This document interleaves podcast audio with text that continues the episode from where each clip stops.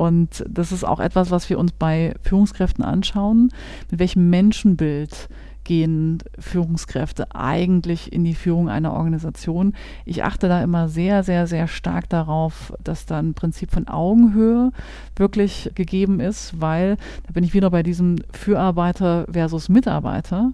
Menschen der Generation Y, beziehungsweise jedenfalls die, die da eine sehr gute Ausbildung, gegebenenfalls sogar noch eine digitale Ausbildung genossen haben, die können sich wirklich momentan den Arbeitgeber aussuchen.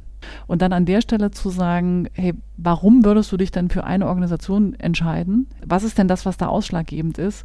Ist immer die Frage, ja, ist meine Lebenszeit hier sinnvoll eingesetzt?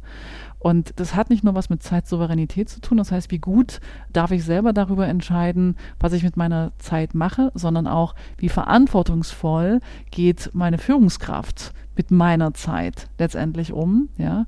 Und wie gut gehen wir da auch in den äh, Dialog miteinander und sind wirklich an einem Austausch auf Augenhöhe interessiert, auch wenn ich natürlich verstehe, und das ist die große Kunst und das ist auch das, was es von den vielen New Work-Überzeugungen äh, unterscheidet, ja, auch wenn es natürlich darum geht, dass das Unternehmen einen Zweck verfolgt und natürlich gewinnorientiert handeln muss, weil es sich ja finanzieren muss, ja, und deswegen muss aus irgendeiner Richtung natürlich auch Richtung und Guidance und äh, ein gewisses Effizienzstreben kommen, aber es gibt einen anderen Weg, das zu erreichen heutzutage, ja, und das herzustellen hängt ganz stark mit der Haltung der Führungskraft zusammen.